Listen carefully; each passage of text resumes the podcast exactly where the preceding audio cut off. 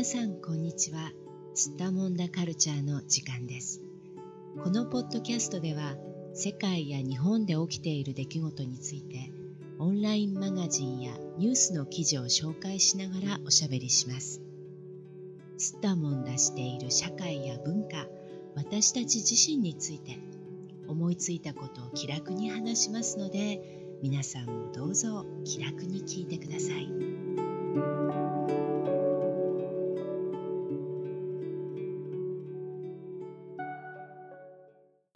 はい、えー、今回は牛も脱炭素の時代という NHK のビジネス特集の記事を話題にしながらお話ししていきたいと思います。それでは今日も東京の小雪さんどうぞよろしくお願いします。はいお願いします。はい、えー、今ね実はこの牛の排出物に含まれる成分が地球温暖化に影響を与えているんではないかっていうことがね話題になっていますけれどもでこの記事、はい、最初のところにありますけれども牛のゲップに温室効果ガスが含まれるということはご存知ですか、うん、今脱炭素社会を目指す中で無視できない問題になっているんですっていうことなんですがどうですか？これ日本でも最近話題になってきていますか、はい、メタンガスの問題。これ知っている人は知ってるんじゃないかなと思います。そうですか、はい、まあ確かにね私が今住んでいるオランダでも今これは非常に大きな社会問題になっていて、であのそれまでねあんまり知らなかったんですが私なんかはね。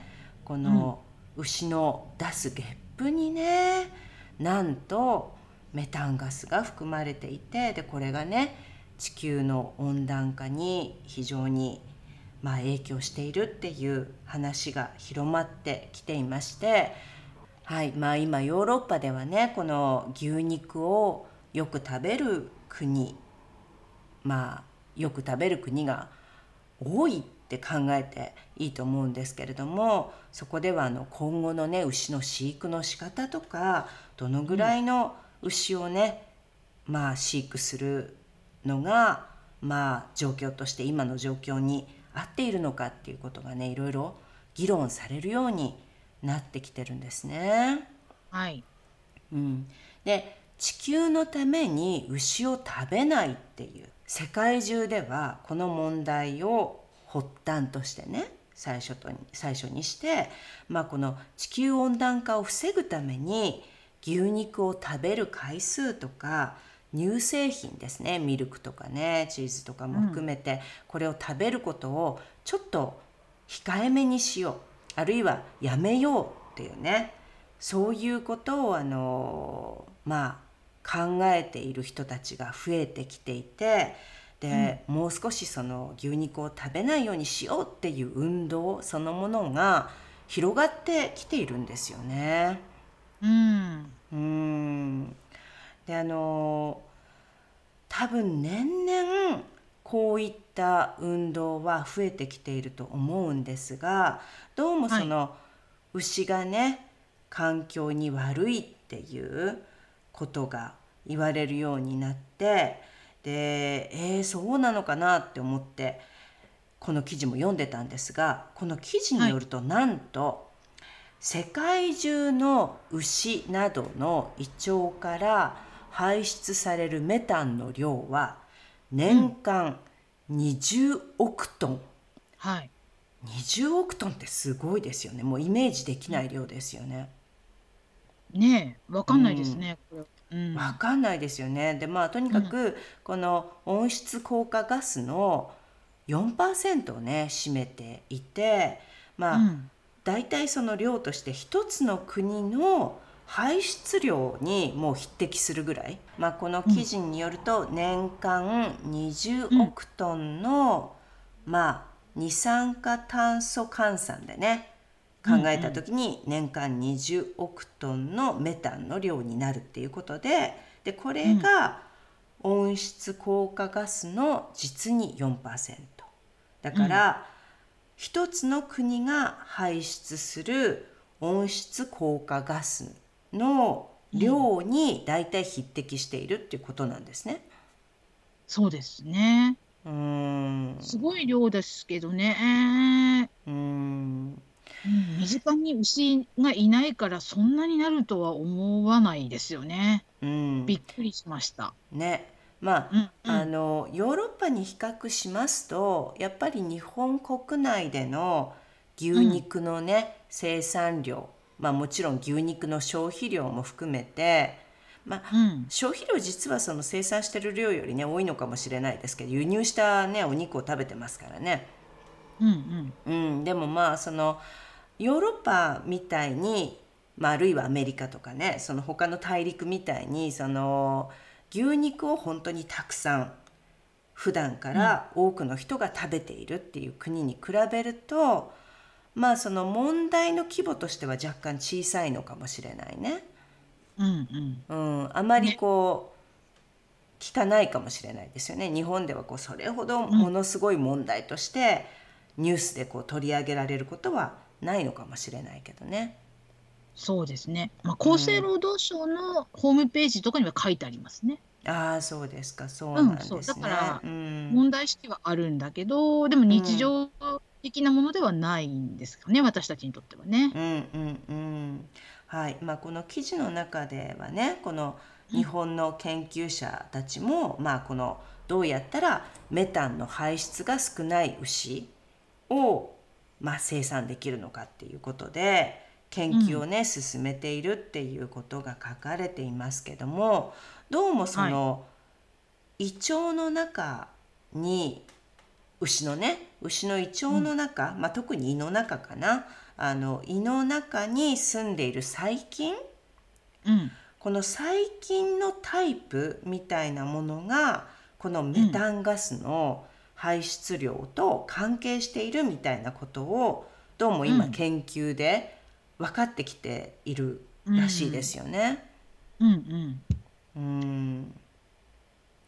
でそこから、まあ、今後としてはこの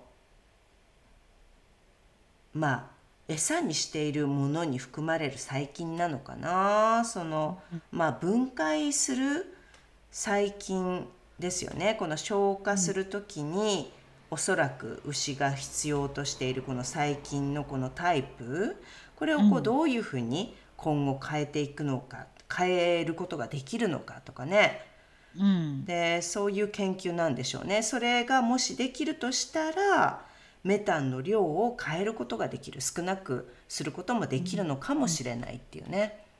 うん。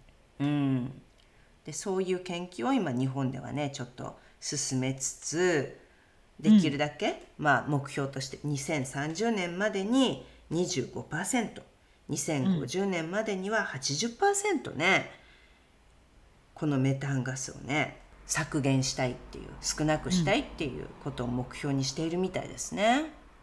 ね、なんか科学的にいろいろ考えて、ね、うん、牛の体内の腸内環境とか胃の環境をいろいろ考えてやってる日本らしいですね、こういう考え方ね。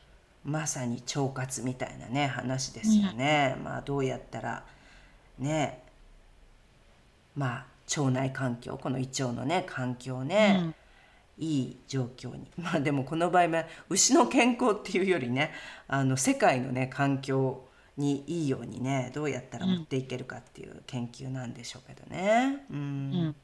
で、まあ、これと、あのーまた別にですね世界ではうん、新しい研究がねこの食べ物に対しての牛に食べさせる餌ですね。この餌の研究が進んでいるみたいで、うん、うん、でこれオーストラリアでですね始まっているんでしょうかねこれ牛肉たくさんねもともと消費する国ですからね。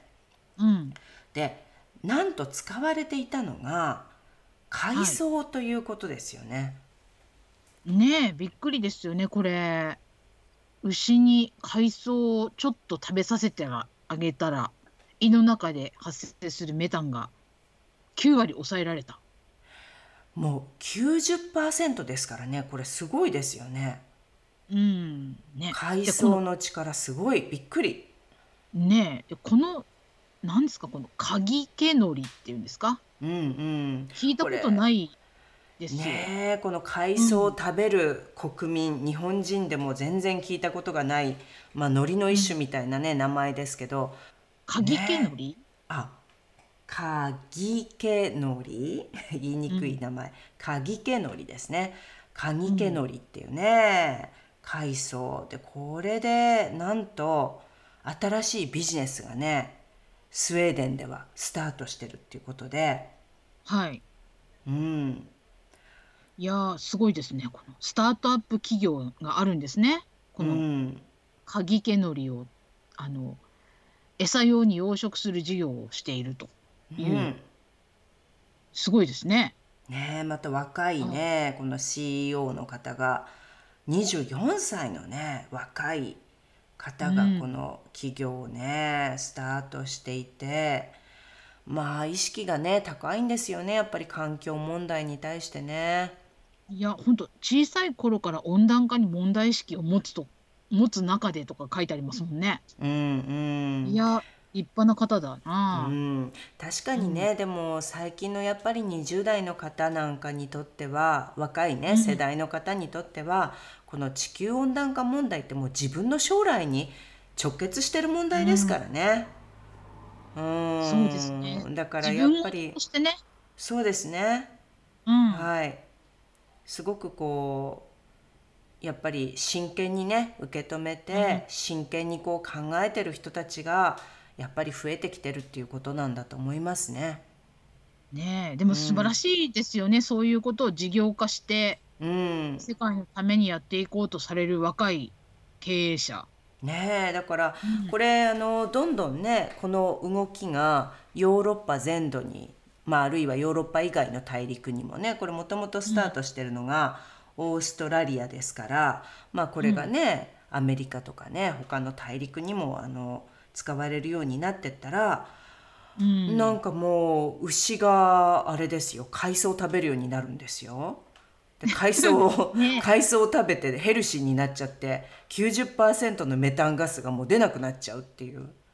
ね。すごいですね。海藻恐るべしねえね。え美味しくなったらいいですけどねもっとね。お肉とか牛乳が美味しくあそうかそうか。牛の立場になってね、餌が美味しくなったらいいっていう話じゃなくてね牛肉がね。うん。まあわからないですけどねどうなるんでしょうか。で、うん。まあこれとあの別の話として日本の農家もねちょっとあの、はい。い、ろいろ工夫されてる農家がいらっしゃるということででここに、うん。あのご紹介されているのは栃木県の農家の方ですね。ねまあ、女性の経営者ですねこの方はね。うん。はい、うん。でこの方がやってることはどんなことなんでしょうね？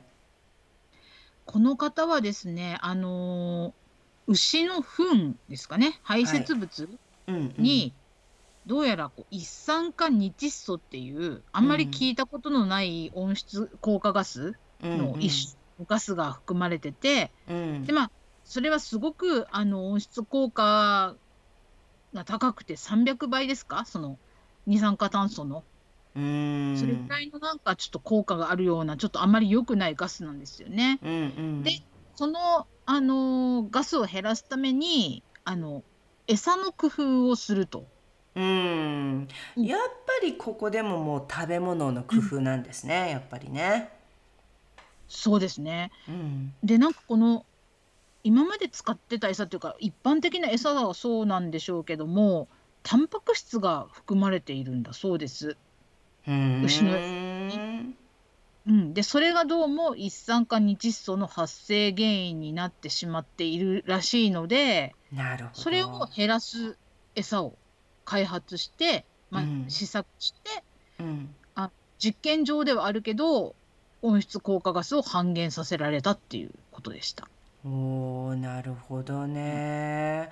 これちょっと驚きなんですけど、あれ？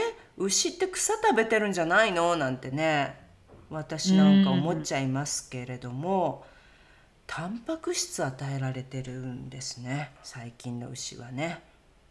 ね、まあ、これ世界的にそうなのか分かりませんけども、日本は意外とあの肉質をこうちょっと変えるために、あのうん。脂肪分をちょっとこう多く柔らかい肉にするためにもしかしたらタンパク質を入れてたりするのかななんて思いましたね。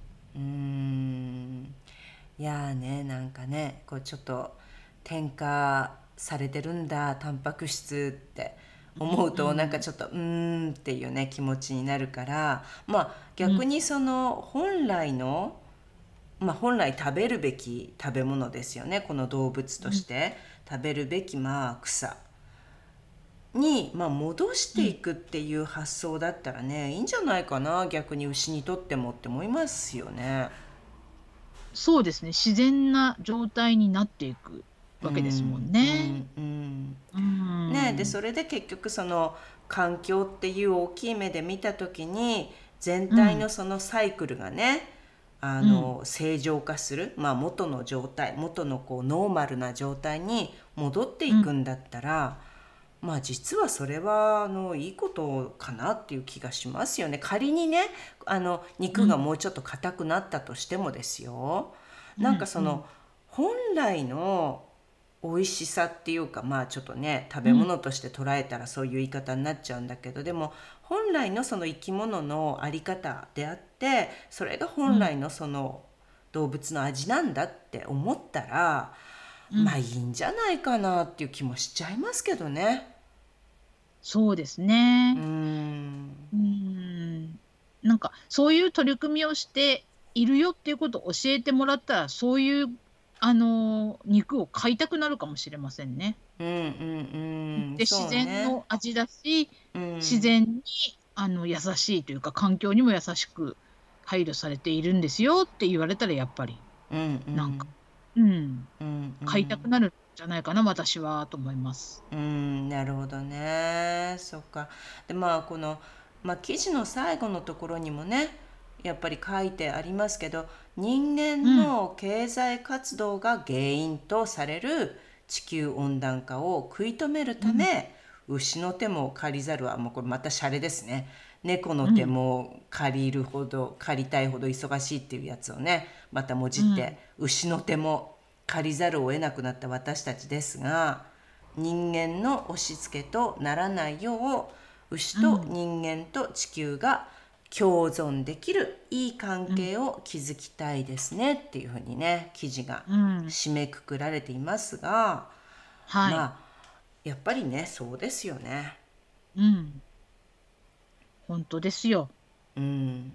はい、はいまあ、今後その意識がね皆さんの意識がどんどん高くなってきたらあのーまあそのさっきのね最近の最近じゃないやその最近でいいのかその胃の中にねいる細菌の研究をしていた方たちの話でもありましたけどそのまあ環境に優しいミルクとかね、その環境に優しいそのメタンガスガスをね出さない牛からうん。取られたミルクですよとか、あとはこの自然なね、餌を食べてまああのこういう環境に悪い影響を出すガスを出さないような牛から、まあ、作られた牛肉ですよお肉ですよとかっていうことを、まあ、うん。一つの価値としてね、うん言っていきながら、まあ、うん消費者の方たちに理解してもらって、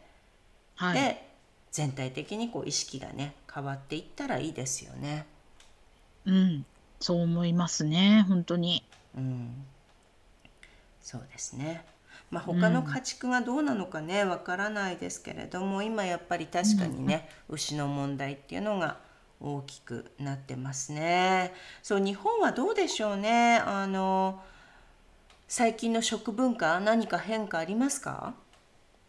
食文化はあのやっぱりももうちょっとこう昔の日本食に戻ってみようみたいな動きはあるかもしれないですね。うんそっか。あんまり、うん、あんまりこうなんていうんですかね欧米化しすぎてうんあの生活習慣病が増えたりとかしているところもあるから、うんうん。やっぱりバランスよく野菜を食べて豆を食べて、うんまあ、お肉も適度に食べてうん。お魚も食べてみたいな。みんなで、うん。あのバランスよく適量を食べましょうっていうそういうふうになったかな。うん。まあなんか、食べ過ぎが良くないっていうことは最近すごくね言われるようになりましたよね。昔に比べるとね。そう。腹7分目ぐらいですよね。うん。ね、お腹いっぱいになるまで食べないで、まあ、はい。70%ぐらいのところでやめた方がか、体にとってはいいんだよっていうね考え方ですね。はい、本当にそう思いますけどね。うん。まあね、どうしてもその気分でね食べたくなっちゃう生き物ですからね私たちね、はい。難しいところもありますがまあでも環境のことを考えても自分の体のことを考えてもねあんまり食べ過ぎない方がやっぱりいいんですね。そうだと思いますね。うんはい。はい、はい、じゃああのこの牛のね環境問題の話でした。どうもありがとうございました。はい、ありがとうございました。世界のどこかで聞いてくださった皆さんありがとうございました。それではまた。